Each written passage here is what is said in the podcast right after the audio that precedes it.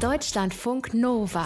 Eine Stunde Film. Kino, Serien und Fernsehen mit Tom Westerholt. Welcome. Sehr geehrte Damen und Herren, herzlich willkommen.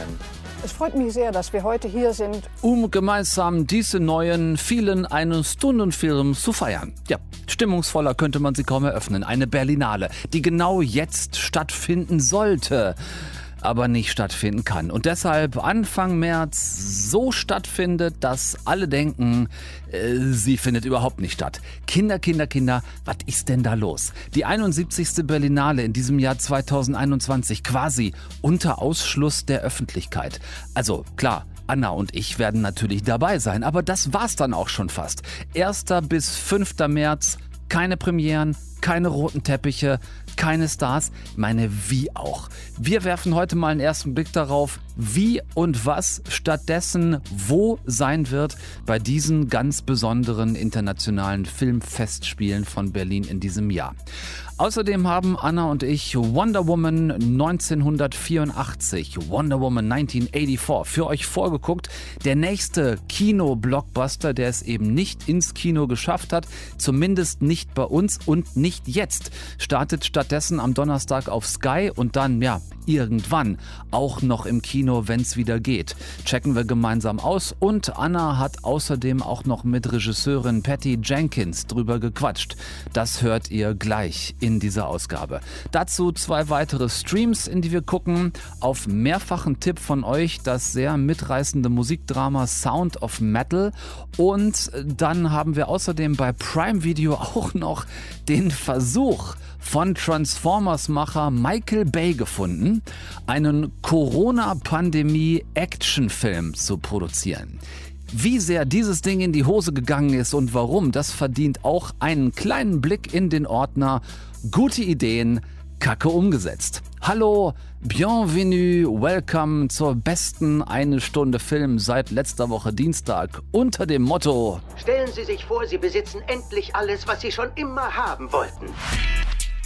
Deutschlandfunk Nova. So, jetzt nochmal in voller Pracht, in Glanz und Gloria. Festivalstimmung Deluxe, ein Feuerwerk der guten Laune. Ladies and Gentlemen, das famose Zweigestirn der lila-launigsten Berlinale aller Zeiten. Schnallen Sie sich an und halten Sie Ihre Papphütchen und die Partybrillen mit der dran getackerten Plastiknase fest. Hier kommen die zwei Stooges der internationalen Filmfestspiele von Berlin. Mariette Rissenbeek und Carlo Chatrian. Welcome. Sehr geehrte Damen und Herren, herzlich willkommen. Es freut mich sehr, dass wir heute hier sind, um Ihnen über die Pläne für die 71. Berlinale erzählen zu können. An einem Tag, an dem wir eigentlich auf dem roten Teppich hätten stehen sollen, um die 71. Berlinale zu eröffnen. Ganz am Ende von 2020 wurde aber deutlich, dass wir keine normale Berlinale in 2021 umsetzen können. Wir haben festgestellt, dass es einfach neue Pläne für eine Berlinale geben soll. Zum einen, weil die Filmemacher und Filmemacherinnen, die ihre Werke fertiggestellt haben, unbedingt eine Plattform für ihre Filme brauchen. Und zum anderen, weil die Menschen, die in der Filmbranche arbeiten, sehr engagiert sind und auch den Weg der Filme zum Kino für ihre Filme herstellen müssen. Hat sie natürlich vollkommen recht, aber ich sag mal so, an ihrer Show-Performance könnten die zwei Berlinale Bosse wirklich noch so ein kleines bisschen arbeiten. Da kann mir einer über Dieter Koslik sagen, was er oder sie will. Das hatte der besser im Griff. Nix geht über die Dieter und Anke Show dieser vielen Jahre. Koslik als Festivaldirektor und Engelke als Moderatorin. Das war äh, definitiv mehr Lametta früher. Gut kann man jetzt sagen, jetzt hatten es Dieter und Anke auch nie so schwer wie Mariette und Carlo, die gleich in ihrem zweiten Jahr als Festivalchefs eben mit diesen Corona-Bedingungen klarkommen müssen. Eigentlich sollte der Berlinale gerade gehört letzten Donnerstag, 11. Februar, gestartet sein. Wir wären also jetzt gerade mittendrin. Jetzt gibt es aber stattdessen ein Online-Ersatzfestival Anfang März. In dieser gerade eben schon ansatzweise gehörten digitalen Pressekonferenz hat Mariette Rissenbeek versucht, es uns zu erklären. Es war für uns keine Option, die Berlinale einfach abzusagen. Wir haben nach einer bestmöglichen Lösung gesucht, um dann für sowohl Publikum, Presse wie Filmbranche in 2021 das Berlinale Programm anbieten zu können. Deswegen haben wir eine Berlinale in zwei Stufen gedacht. Eine ganz neue Variation, die, mit der wir wirklich Neuland betreten. Im März wird es eine digitale Plattform für die Filmindustrie geben. Das Industry Event umfasst nicht nur den europäischen Filmmarkt, den EFM, der sich digital der Filmbranche präsentieren wird und auch der internationalen und deutschen Presse zugänglich ist, sondern auch die Berlinale Talents, den Koproduktionsmarkt und den World Cinema Fund. Die Aktivitäten von den Berlinale Talents und vom World Cinema Fund sind auch fürs normale Publikum über den Stream in diesem Jahr zugänglich. So, das heißt also, die Wettbewerbsfilme, die Sektionen, auch äh, Berlinale Spezial, Berlinale Series, finden in diesem Jahr nur für die Fachpresse statt. Dafür sind Anna und ich dieses Jahr da, dass ihr da nichts verpasst. Wir werden gucken, was da Interessantes passiert. Aber äh, Berlinale Talents zum Beispiel, mit denen wir in eine Stunde Film ja auch schon immer sehr eng zusammengearbeitet haben, äh, wird als Stream auch für euch zugänglich sein. Wie, was, wo, wann genau, das sagen wir euch alles innerhalb der nächsten Wochen, wenn wir da einfach mehr wissen. So, und wie gerade schon angekündigt, bei diesen fünf Tagen, 1. bis 5. März, alles nur online, bleibt es nicht oder soll es nicht bleiben. Es wird nach Wünschen der Festivalleitung eine Berlinale in zwei Phasen. Ich freue mich aber besonders, dass wir dann im Juni endlich wieder Flagge fürs Kino zeigen können dass wir zusammen mit den Kinobetreibern hier in der Stadt, mit denen wir zusammenarbeiten werden, die Filmschaffenden begrüßen können und die Filme auf der Leinwand zeigen. Entweder direkt im Kino oder im Freiluftkino oder auch ähm, auf dem roten Teppich, den wir natürlich im Juni auch haben werden. Es wird die große Chance sein, fürs Publikum wieder physisch einen Austausch zu haben, wieder ein sinnliches Erlebnis zu haben und endlich wieder gemeinsam Film gucken zu können. Ein Ereignis, was wir jetzt in vielen Monaten leider nicht haben, haben können. Also ich hoffe sehr, dass nach dem Vorgeschmack auf das Festival im März auf der digitalen Plattform wir dann im Juni gemeinsam Kino feiern können, dass wir wieder Filmfans begrüßen können, wieder Filmschaffenden bei uns haben und dass wir ein großes Fest fürs Kino feiern werden. Ich habe jetzt nicht mitgezählt, wie oft Maria Drissenbeck das Wort hoffen gesagt hat, aber es waren einige Male. Also wir hoffen alle, dass das klappen kann. 9. bis 20. Juni soll dann das Publikumsfestival sein, dann auch mit Stars in der Stadt. Mal wieder eine Berlinale im Sommer. Nach vielen Jahren, die Historiker unter euch können gerne mal nachschauen, früher gab es die Berlinale tatsächlich im Sommer, bis sie dann irgendwann in diese ekelhaft kaltnasse Winterzeit gerutscht ist. Dieses Jahr also wegen der Corona-Situation schon ein Berlinale Teil 2 im Juni. Drücken wir alle die Daumen dafür. Lasst uns einen Blick auf den Wettbewerb gucken, der ja nun gezeigt wird vom 1. bis 5. März. Ähm, den hat, ja, ich sag mal, Carlo Chatrian versucht vorzustellen, diesen Wettbewerb. Ich will da sicher nicht päpstlicher sein als der Papst, aber als Festivaldirektor sollte man finde ich, wenigstens die Namen europäischer Künstler halbwegs aussprechen können, selbst dann, wenn man gebürtiger Italiener ist. Ich meine, der Mann ist immerhin nebenbei auch noch ehemaliger Filmkritikerkollege. Also auch da ist noch einiges an Luft nach oben. 15 Filme sind im Wettbewerb um den goldenen und die silbernen Bären, darunter vier deutsche Beiträge, also über ein Viertel. Das ist sehr erfreulich. So machen es auch die Franzosen in Cannes, die Italiener in Venedig und so weiter. Wir haben einfach auch wirklich, wir sagen das jedes Jahr wieder, gute Leute hier bei uns im Land und die müssen sich auf unserem Festival auch zeigen dürfen. So, vorgestellt von, bitte sehr, Senior Chatrian. Herr Bachmann und seine Klasse. If the school is the lab where the future of the society is conceived, looking at the class headed by unconventional teacher Dieter Bachmann, we must be optimistic. Filmed and edited over the last decade, This epic yet intimate documentary by Maria Speth is much more than a tribute to a great teacher. Herr Bachmann und seine Klasse ist eine Doku gedreht von der bayerischen Regisseurin Maria Speth mit E und TH. Schreibt sie sich, Speth heißt sie trotzdem nicht. Berliner Schule Künstlerin, ähm, kann man ruhig mal wissen, wie man die ausspricht, so als Festivaldirektor. Meine Meinung. Interessant, weil Doku im Wettbewerb über zehn Jahre lang diese Klasse, um die es geht und den Lehrer begleitet, freue ich mich drauf. Nächster Film. Ich bin dein Mensch. Maria Schrader, with the support of Marin Haggard and Dan Stevens, here in the picture with another great German actor, Sandra Holler, gives shape to a reverse shot of the romantic comedy. This time, the charming prince is not chosen by a woman, but designed for her taste. In between a sci fi set and the solid, impressive architecture of the Pergamon Museum, Maria Schrader takes us on a journey into the ever challenging relationship between female and men. Ich bin dein Mensch, neuer Film von Maria Schrader, freue ich mich auch sehr drauf. Tolle Frau, nicht nur tolle Schauspielerin, auch tolle Filmemacherin. Äh, unter anderem hier mit Sandra Hüller habt ihr gerade gehört, die kennt ihr von der Berlinale aus äh, In den Gängen oder natürlich äh, grundsätzlich sehr Festival erfahren, auch aus Cannes, wo ja damals äh, Toni Erdmann Premiere hatte. Nächster Film. Fabian by Dominique Graf. Based on a very well known novel by Eric Kästner, this is a moral journey through time and space uh, that takes us to the root of something that still haunts Europe. More than a period film, this coming of age story, very original, is made by one of the most uncompromising of German filmmakers. Fabian, also neuer Film von Dominik Graf im diesjährigen Wettbewerb mit Merit Becker, Saskia Rosendahl, Tom Schilling und Albrecht Schuch. Ganz interessant, der ist dieses Jahr European Shooting Star der Berlinale. Ja, guckt mich nicht so an, ich kapiere es auch nicht. Meine Albrecht ist 35. Der ist wirklich ein gestandener, absoluter super Schauspieler. Doppelte Lola im vergangenen Jahr für Systemsprenger und Berlin Alexanderplatz und jetzt Shooting Star der Berlinale. Ihr seht es gerade nicht, aber ähm, ich Kopfschüttle. Und dann deutsche Film Nummer 4 im Wettbewerb. Wirklich die mega Überraschung. Nebenan. Daniel Brühl needs no introduction. His debut film as a director is a tribute to the contradiction of Berlin at the 21st century.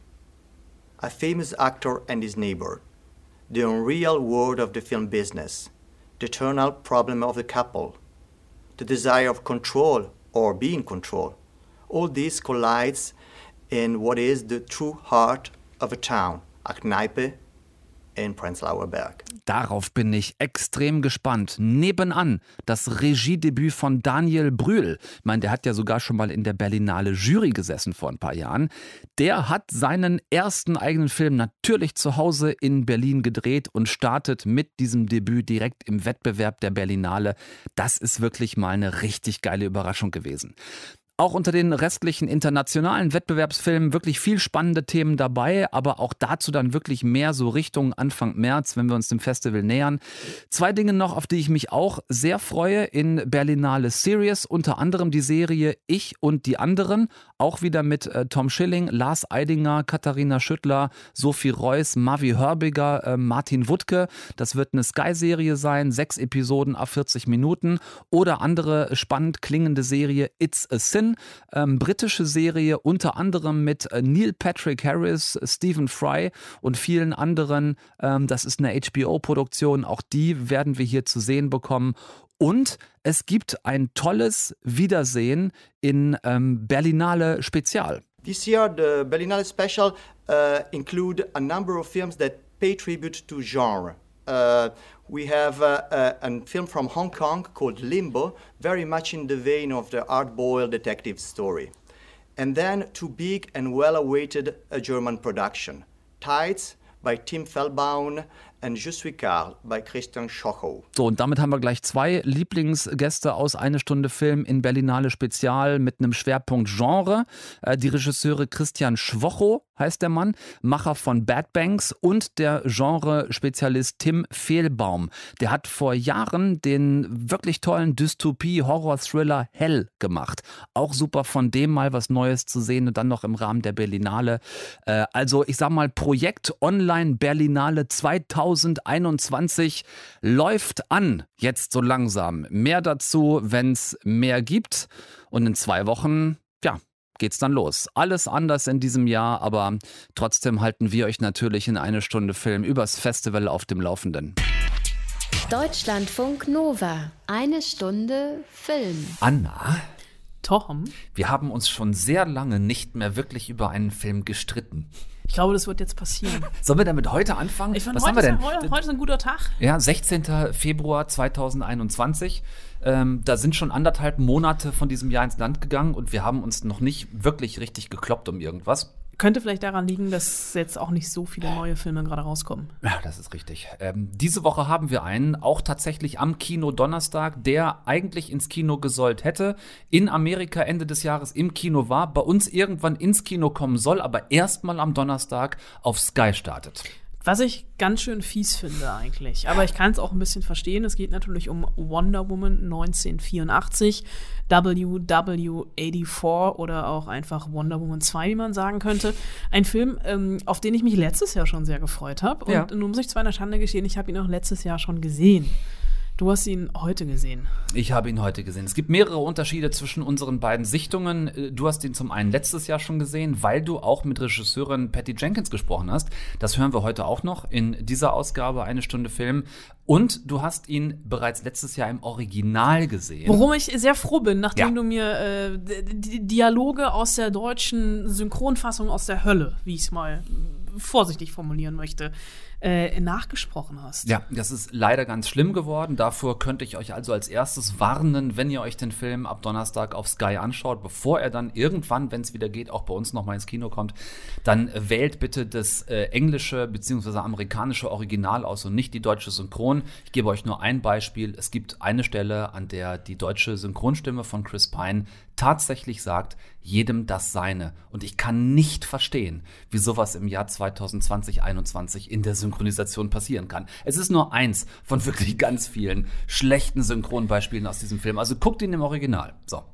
Ähm, es ist das zweite Solo-Abenteuer von Gal Gadot alias Wonder Woman, das haben wir schon gesagt. Ihr insgesamt vierter Auftritt. Ähm, Batman vs. Superman war der erste und dann gab es auch noch Justice League. Also vierte Mal jetzt das ähm, Kostüm mit der mit der Glitzerpeitsche. Das Lasso der Wahrheit. So, manche sagen Lasso der Wahrheit. Viele andere nennen es. Glitzerpeitsche finde ich auch nicht schlecht. Viele andere nennen es eine Glitzerpeitsche. Ich weiß nicht, wo ich da, nicht. weiß nicht, wo ich da kurz mit meinen Gedanken war. Naja, Ist ja auch Karneval, ne? leuchtet halt. So, vielleicht hat es ein bisschen was damit zu tun. Wir haben eine etwas andere Zeit, wie es der Titel schon verrät. Wir befinden uns im Jahr 1984. Ähm, Wonder Woman alias Diana Prince arbeitet als, ja, sagen wir mal, äh, weiblicher Indiana Jones, also als, als ähm, Archäologin in einem archäologischen Institut. Im Smithsonian in Washington, D.C., was relativ wichtig ist. Äh, und äh, dort ist sie untergekommen und führt ein relativ langweiliges Leben, weil sie nie über den Verlust ihrer großen Steve, äh, großen Steve, großen Liebe Steve Travener hinweggekommen ist, der eben von Chris Pine gespielt wird, und aber aufgrund ihrer linguistischen Fähigkeiten äh, dort ein neues Zuhause gefunden hat. Genauso wie Barbara oder Doktor, Doktor, Doktor, Professor, PhD, äh, schieß mich tot, Barbara Minerva. Guten Morgen. Hi, Dankeschön. Diana Prince. Kulturelle Anthropologie und Archäologie. Barbara Minerva, Geologie, Gemmologie, Lithologie und Kryptozoologie in Teilzeit. Oh, wow. War gut beschäftigt am College. Da bahnt sich eine neue äh, BFF-Freundschaft an, in diesem Fall zwischen Gal Gadot und Kristen Wiig, die nämlich genau diese Professor, Professor Dr. Dr. PhD Minerva spielt. Und Das in Teilzeit hat mir gefallen. Das Da- würde ich auch ja, gerne auf meine genau. Visitenkarte schreiben. in Teilzeit. Und diese beiden Frauen sind zumindest zu Beginn des Films unterschiedlicher, als sie kaum sein könnten. Das stimmt. Äh, Die eine trägt High Heels, die andere ist so ein bisschen das fauschte Mäuschen, die mit der Welt nicht klarkommt. Das Ganze kippt so ein bisschen, weil der Film hat überraschenderweise auch eine Handlung, äh, nämlich, dass es einen ähm, dämonischen Artefakt gibt, so eine Art Zauberwürfel äh, mit lateinischer Inschrift, der Wünsche erfüllt. Also der Besitzer äh, dieses Zauberwürfels ist quasi ähm, ja so ein Wunscherfüller, der, der, der moderne Genie. Ja, moderner Genie, mich hat es auch so ein bisschen äh, so an, an König Midas erinnert. Im weitesten Sinne, so alles, ne, was, man berührt, wird zu Gold, in diesem Fall durch geäußerte Wünsche. Und äh, dieser Zauberstein gerät in die Hände eines gewissen Max Lord, der im Jahr 1984 eigentlich nicht viel mehr ist als ein vielleicht im Ansatz bekannter Fernsehwerbesprecher. Das Leben ist gut, aber es kann besser sein. Warum auch nicht? Sie müssen es nur wollen.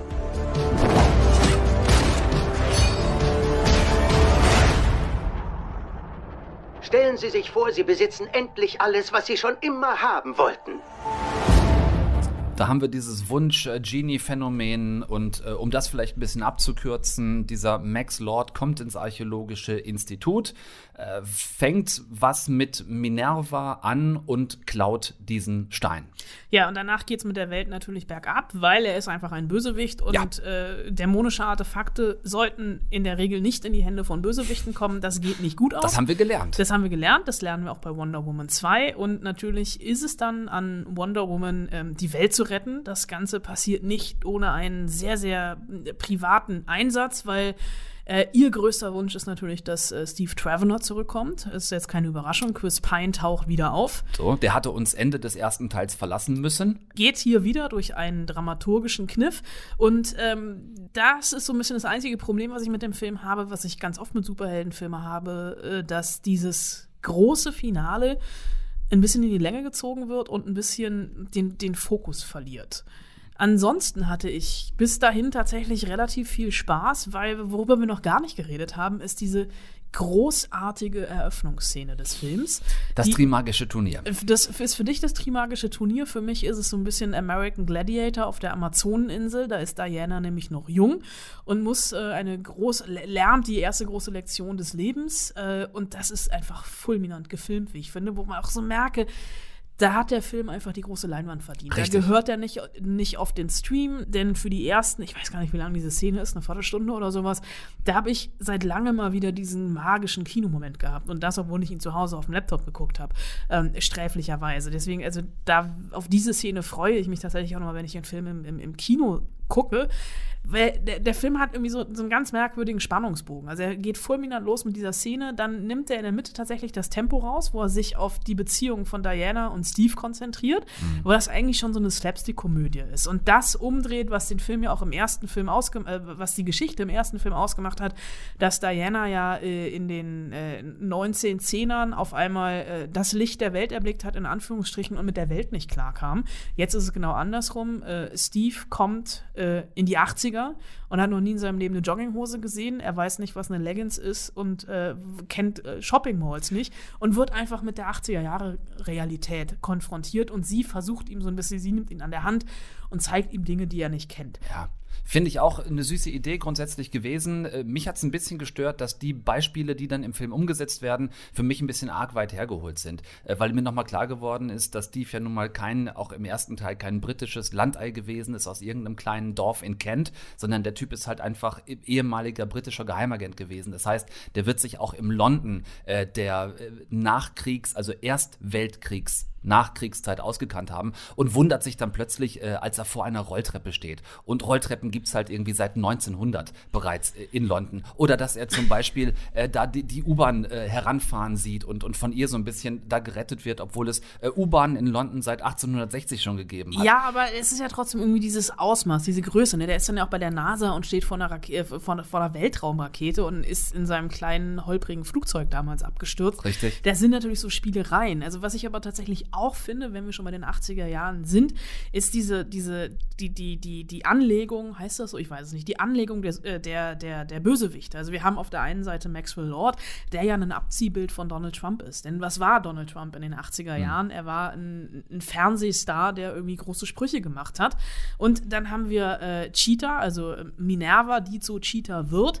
Ähm, die beiden äh, dann auch so, so, so ein bisschen als, als, als Bösewichtinnen sich ganz gut ergänzen und ich finde von beiden, also sowohl von äh, Kristen Wiig, die ich ja eh irgendwann ehelichen möchte, und äh, von Pedro Pascal äh, sehr, sehr schamreich gespielt. Ja, durchaus ähm, von Pedro Pascal, vor allen Dingen auch mit so einem unterschwelligen Wahnsinn, der Superhelden-Bösewichten immer grundsätzlich ganz gut tut. Äh, Größenwahn und Wahnsinn, was er dieser Figur, finde ich, auch ganz gut verleiht. Das ist alles machbar. Ähm, dieses grundsätzliche Problem, wie ich es empfinde, ähm, Männer in Nebenrollen quasi um Frauen herum kleiner zu machen, damit die Frauen größer wirken, finde ich nach wie vor kontraproduktiv. Ich fände es cooler, die Frauen einfach nur größer zu machen und zwar irgendwie auch in Gegenwart äh, ebenbürtiger Männer und keiner unterlegener Männer. Und was mir nochmal aufgefallen ist für einen Film, der ähm, 2000, Ende 2018 fertig gedreht worden ist, wirklich schon ein bisschen länger her, hat mich gewundert, ähm, dass, der, dass der im Dezember 2018 bei irgendwann Drehschluss hat. Echt? Lange, ja, lange gebraucht, um rauszukommen. Aber nichtsdestotrotz, bei dieser ganzen äh, Diversitätsdiskussionen, die wir ähm, richtigerweise in Hollywood haben, ist dieser Film doch wirklich, also letzten Endes strahlend weiß. Es gibt äh, Diversität nur in ganz kleinen Nebenrollen, ansonsten ist es ein, ein kompletter weißer Film. Das stimmt, äh, aber er hat trotzdem, also es gibt, äh, das ist jetzt, ich will jetzt keine Lanze brechen für den Film, wo man keine Lanze brechen sollte, aber es gibt zum Beispiel eine äh, wunderbare Szene äh, in einer, relativ am Anfang, wo wir quasi die 80er Jahre auf dem Präsentierteller äh, nochmal ähm, bekommen, für alle, die die 80er Jahre nicht erlebt haben, in einer Jane Fonda Light-Version. Gedächtnis. Ja, Gedächtnisversion in einer Shopping Mall, wo äh, Wonder Woman, ich glaube, drei oder vier Typen auf einmal vermöbelt. Ja. Und ähm, äh, da steht ein kleines schwarzes Mädchen und kommt aus dem Staunen nicht mehr raus. Und das finde ich irgendwie nochmal, also diesen Moment, wirklich diesen kathartischen Moment, den ich ja auch im ersten Wonder Woman-Film hatte, dass ich als Frau auf einmal repräsentiert wurde im, ähm, im Superheldenkino. Mhm. Und hier wirklich dieses Mädchen steht und staunt und denkt, ja, ich kann das auch. Ja. Also das, was Kamala Harris jetzt eigentlich macht nochmal. Also die ja auch eine, auf ihre Art und Weise eine Wonder Woman ist. Und da, finde ich, hat der Film einfach eine Funktion, hat er eine Aufgabe und die erfüllt er auch im zweiten, so dass ich diesen Film gar nicht so schlecht reden möchte, wie du es gerade tust. So, ich finde gar nicht, dass ich den Film schlecht rede. Ich finde, ich habe nur ein paar, ein paar kleine Kritikpunkte zum Ausdruck, Ausdruck bringen wollen, die ähm, sicherlich bei euch angekommen sind, genau wie das Lob über diesen Film. Letzten Endes ist es äh, gutes Superhelden-Popcorn-Kino mit einem Deeper Sense, der auch absolut erkennbar ist. Da bin ich ganz bei dir. Ihr müsst euch überlegen, ob ihr euch den den am Donnerstag jetzt schon auf dem kleinen Screen äh, geben wollt, denn da sind wir uns einig, Anna, er gehört auf die große Leinwand, dafür ist er gemacht, dafür ist er gedreht, äh, dafür erfüllt er alle Voraussetzungen. Vielleicht, was sagen wir denn jetzt? Vielleicht vorgucken jetzt am Donnerstag auf Sky und dann, wenn er im Kino ist, nochmal reingehen?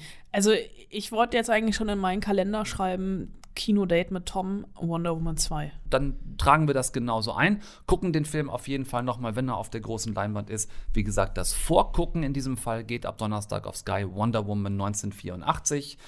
Ähm, so doll haben wir uns gar nicht gestritten, Anna. Es blutet keiner, das ist schon mal gut. So, niemand blutet, keiner heult. So können wir aus der Nummer rausgehen. Deutschlandfunk Nova. Eine Stunde Film. Patty Jenkins heißt äh, die große Frau, eine der beiden großen Frauen hinter Wonder Woman, weil sie nicht nur zum zweiten Mal Regie geführt hat bei diesem Wonder Woman 1984, sondern den Film auch äh, produziert hat. Unter anderem übrigens mit Gal Gadot, die auch Produzentin ist. Anna, du hast äh, Patty Jenkins ja logischerweise auch nur von Monitor zu Monitor treffen können. Ja, tatsächlich äh, per Zoom, wie das äh, mittlerweile ja gang und gäbe ist ist, also Patty Jenkins war in meinem Wohnzimmer an einem tristen Dezemberabend kurz vor Weihnachten und äh, war tatsächlich schon unser zweites Treffen, weil ich hatte sie auch zum ersten getroffen. Ich werde sie hoffentlich, also damals auch tatsächlich in echt. Und äh, sollte man an dieser Stelle vielleicht noch erwähnen, ja. es soll ja eine Wonder Woman Trilogie werden. Also Richtig. der dritte ist schon in Arbeit und Vorbereitung. Wieder äh, Patty Jenkins, Gal Gadot. Als, die haben sich ja so ein bisschen als Dream Team eingespielt und deswegen habe ich dann auch erstmal natürlich als erste Frage stellen müssen aus journalistischer Sorgfaltspflicht, wie es eigentlich war, für den zweiten Teil dann zurückzukommen. You know, it's funny. Uh, making the movie, I, uh, the first movie, I had such a good time doing it. It really became home because you do it for two and a half years.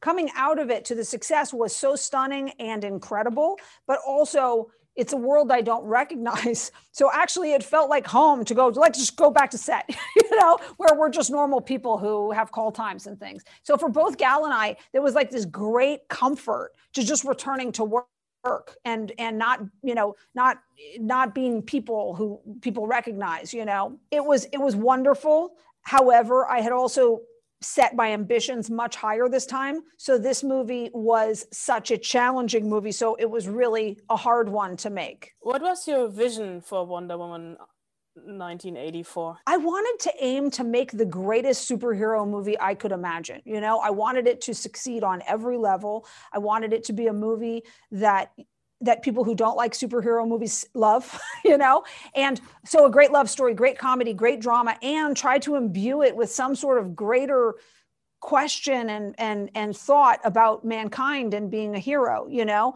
I think it's it's kind of our duty with something that so many people will watch to try to make it more than just popcorn movie. So that that was my ambition. You could have set the movie in any time you've wanted, and timeline wise. Uh, why did you decide um, to tell the story 1984? So I was very passionate that if we were going to make a second film, it had to be completely different. It we couldn't be more of the same. We couldn't take run the risk of of being a lesser version of the first movie, you know? And so I uh, love the idea of taking Diana to the polar opposite of the war and darkness and, and uh, that she just saw in Mankind to go to the excess and opulence of mankind. And that was at its height in 1984.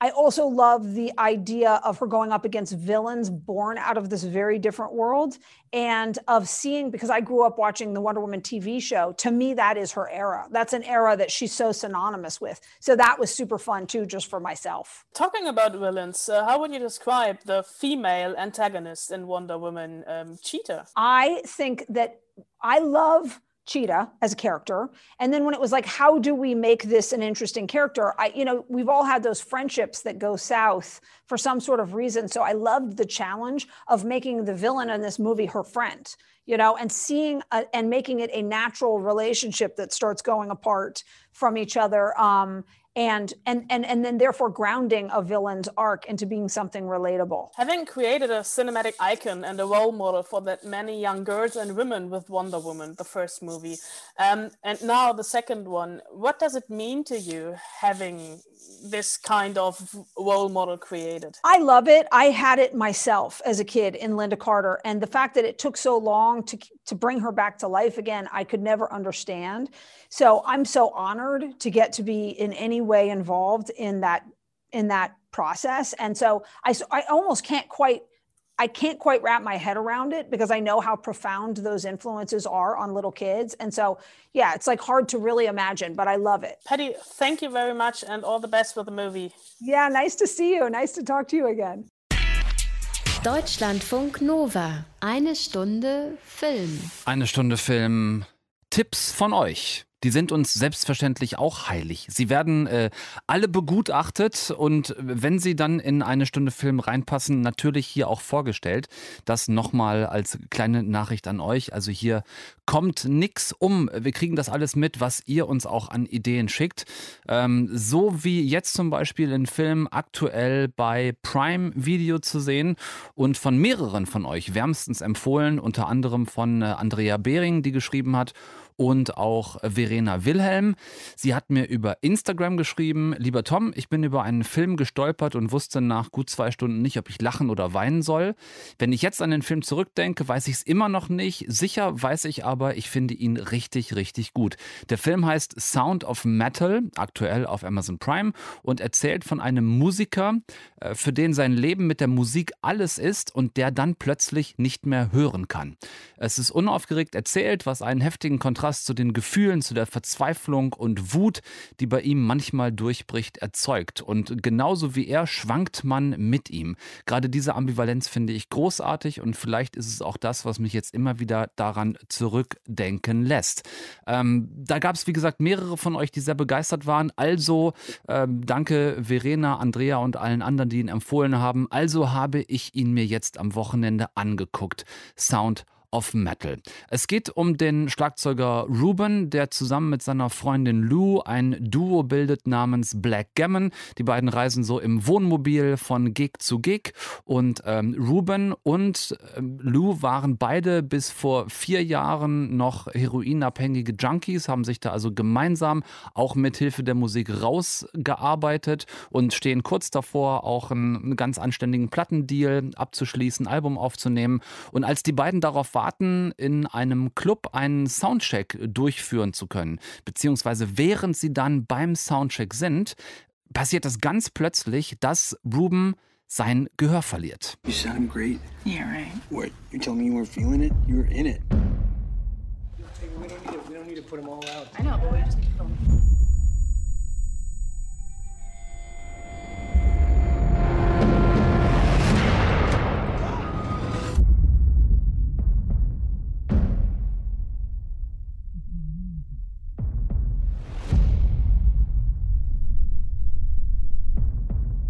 Alles plötzlich nur noch ganz dumpf. Äh, Ruben ist sehr verunsichert, sucht einen Arzt auf und der erklärt ihm, dass er auf beiden Ohren nur noch ungefähr ein Viertel seiner Gehörleistung hat.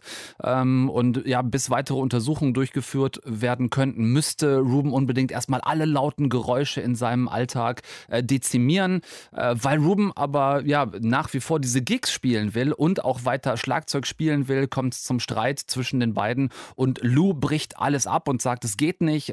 Wenn du dein ganzes Gehör verlierst, dann ist überhaupt nicht mehr an Musik zu denken und ähm, über, einen, über einen Freund ähm, kann Lou für Ruben einen Platz in so einer ziemlich abgeschiedenen, äh, gehörlosen Wohngemeinschaft organisieren und Ruben kriegt totale Panik, dass er mit seinem ganz neuen Hörhandicap jetzt ja irgendwie fast so von ihr abgeschoben wird. I need you to wait for me. Okay? You're it for me. Lou, you're my part. You're it for me. Okay? You gotta wait for me.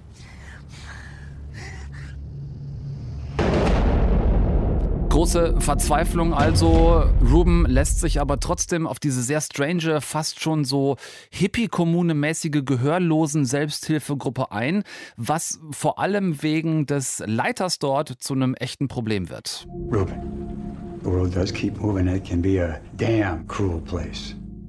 But those moments of stillness, that place will never abandon. Ruben soll zur Ruhe kommen, was aus vielerlei Gründen mega schwer für ihn ist, weil er zum einen nichts lieber als endlich wieder hinter den Drums auf der Bühne sitzen will und weil er, wie viele Ex-Junkies übrigens, oft sehr manisch ist. Ähm, so als Kompensation des fehlenden Drogenkicks. Also er, er muss immer irgendwas machen, stillsitzen und, und akzeptieren, eine neue Lebenssituation zulassen ähm, und sich damit auseinandersetzen, ist wirklich so gar nicht sein Ding. Und äh, außerdem soll es da angeblich eine Operationsmethode geben, die ihm sein Gehör eventuell zurückbringen kann. Also äh, Motiv Hoffnung. Sound of Metal ist ein Film über die wirklich großen Struggles des Lebens, über die wirklich heftigen Herausforderungen. Mich hat er auf mehreren Ebenen total gepackt. Vielleicht auch, weil ich selbst Musiker und dann auch noch Schlagzeuger bin und die Idee, äh, mein Gehör zu verlieren, so fast das schlimmst Vorstellbare ist. Jetzt mal so von Auswirkungen auf meinen Job vielleicht mal ganz zu schweigen. Ähm, aber diese Kämpfe, die Ruben vor allem mit sich selbst führt, Hammer gespielt von Reese Ahmed in der Hauptrolle. Ähm, das ist beeindruckend und, und auch wie es im Film gezeigt wird, ist so gut umgesetzt. Also immer wieder dieser in sich zusammenfallende Sound im Film. Das habe ich extra gerade eben hier auch so ausgespielt, damit ihr da ein Gefühl für kriegt. Äh, wo auch wir nichts mehr hören. Äh, Menschen, die mit Ruben sprechen, auch wir nicht mehr verstehen können und wie, wie er davor steht und hilflos ist. Ähm, der ganze Sound des Films, so irgendwo zwischen schreiend laut und verzweifelt leise, wirklich ganz beeindruckend gefilmt, also klare Anguck-Empfehlung. Äh, danke für euer mehrfaches drauf aufmerksam machen. Sound of Metal heißt er, könnt ihr aktuell gucken auf Prime Video. Deutschlandfunk Nova. Eine Stunde Film. So, kurzer sportlicher Rausschmeißer für diese Woche. Die Ausgangssperre tritt jetzt in Kraft. Niemand darf seine Wohnung. Auch das war so ein bisschen Thema in den letzten Tagen. Hast du diesen Film gesehen, diesen Corona-Action-Film, äh, wohl produziert von Michael Bay, Songbird, auch auf Prime Video zu sehen gerade. Und dann habe ich irgendwann gedacht, ja komm, da guckst du den, den halt mal an. Ja gut, äh, ich sag mal, so kann man natürlich auch einen Corona-Film machen, wenn man das Ding so richtig gegen die Wand fahren will. Das Ding hier spielt jetzt 2024, also drei Jahre in der Zukunft, spielt in Los Angeles und LA ist in diesem Film, wie übrigens äh, die ganze Welt, zur Hälfte bereits durch Covid-Mutationen ausgelöscht. Also hier im Film sind wir bei Covid-23 mittlerweile. Und äh, ja, es gelten diese krassen Maßnahmen, die ihr gerade eben gehört habt. Niemand darf mehr raus. Jeder, der erkrankt ist, wird gewaltsam eingesammelt und zum Sterben in so abgeschottete Slums eingesperrt. Raus dürfen überhaupt nur noch Menschen, die vollständig nachweislich immun sind. Und äh, einige davon arbeiten wie die Hauptfigur des Films Nico äh, als, als mega begehrte Kuriere. Denn äh, so Fahrradkuriere sind quasi noch die einzige Verbindung zwischen den vielen Menschen, die im Lockdown äh, richtig eingesperrt sind. Und jeder Mensch, der also da zu Hause eingesperrt ist, ist auch verpflichtet, einmal am Tag so eine ganz neue Form von Corona-App laufen zu lassen. Da hält man sich also quasi die App so vors Gesicht und dann passiert das hier. Starte thermalen Scan in 3, 2, 1.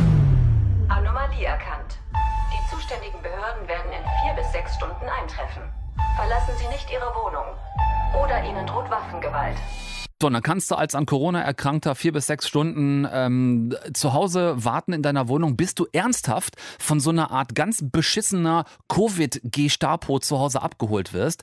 Ganz, ganz mieser Vergleich mit dem, was in den 30er Jahren hier in Deutschland passiert ist. Also so werden die Leute gewaltsam aus ihren Wohnungen geholt. Es erinnert sehr stark daran und das ist wirklich übel. Und dann werden sie in diese Slums gebracht, wo man dann irgendwie sterben soll, weil ein Heilmittel gibt es nicht und alles ist nur noch korrupt. Und natürlich kann man hingehen, hingehen äh, und kann sagen, lasst uns doch mal gucken, wie die Welt aussehen könnte, wenn Corona wirklich nicht in den Begriff zu kommen wäre. Aber Entschuldigung, da dann Michael Bay dran zu setzen, wenn auch hier nur als Produzent, Regie geführt hat er nicht, aber den wir von den Transformers-Filmen kennen und den daraus so eine Art Schreckensszenario völlig übertrieben machen zu lassen und dann auch noch äh, also wirklich schlecht besetzt, dieser Nico, so ein, so ein, äh, so ein Sixpack-Kurierfahrer, äh, der auch ständig irgendwie halbnackt duschen muss, ähm, und dazu umgeben von lauter so äh, Alexandra Dadarios, also alles so so ähm, 25-jährigen Megan Fox verschnitten. Also ähm, ich habe das gerne für euch überprüft äh, mal eben und kann euch jetzt mit Gewissheit sagen, lasst die Finger von Songbird. Ähm, also so geht Corona Actionfilm drehen mit Sicherheit nicht. Das Ding sieht aus wie eine Mischung aus The Walking Dead und I Am Legend, nur ohne Will Smith. Tom Westerholt raus. Nächsten Dienstag hören wir uns wieder. Macht's gut und tschüss. Deutschlandfunk Nova. Eine Stunde Film. Jeden Dienstag um 20 Uhr. Mehr auf deutschlandfunknova.de.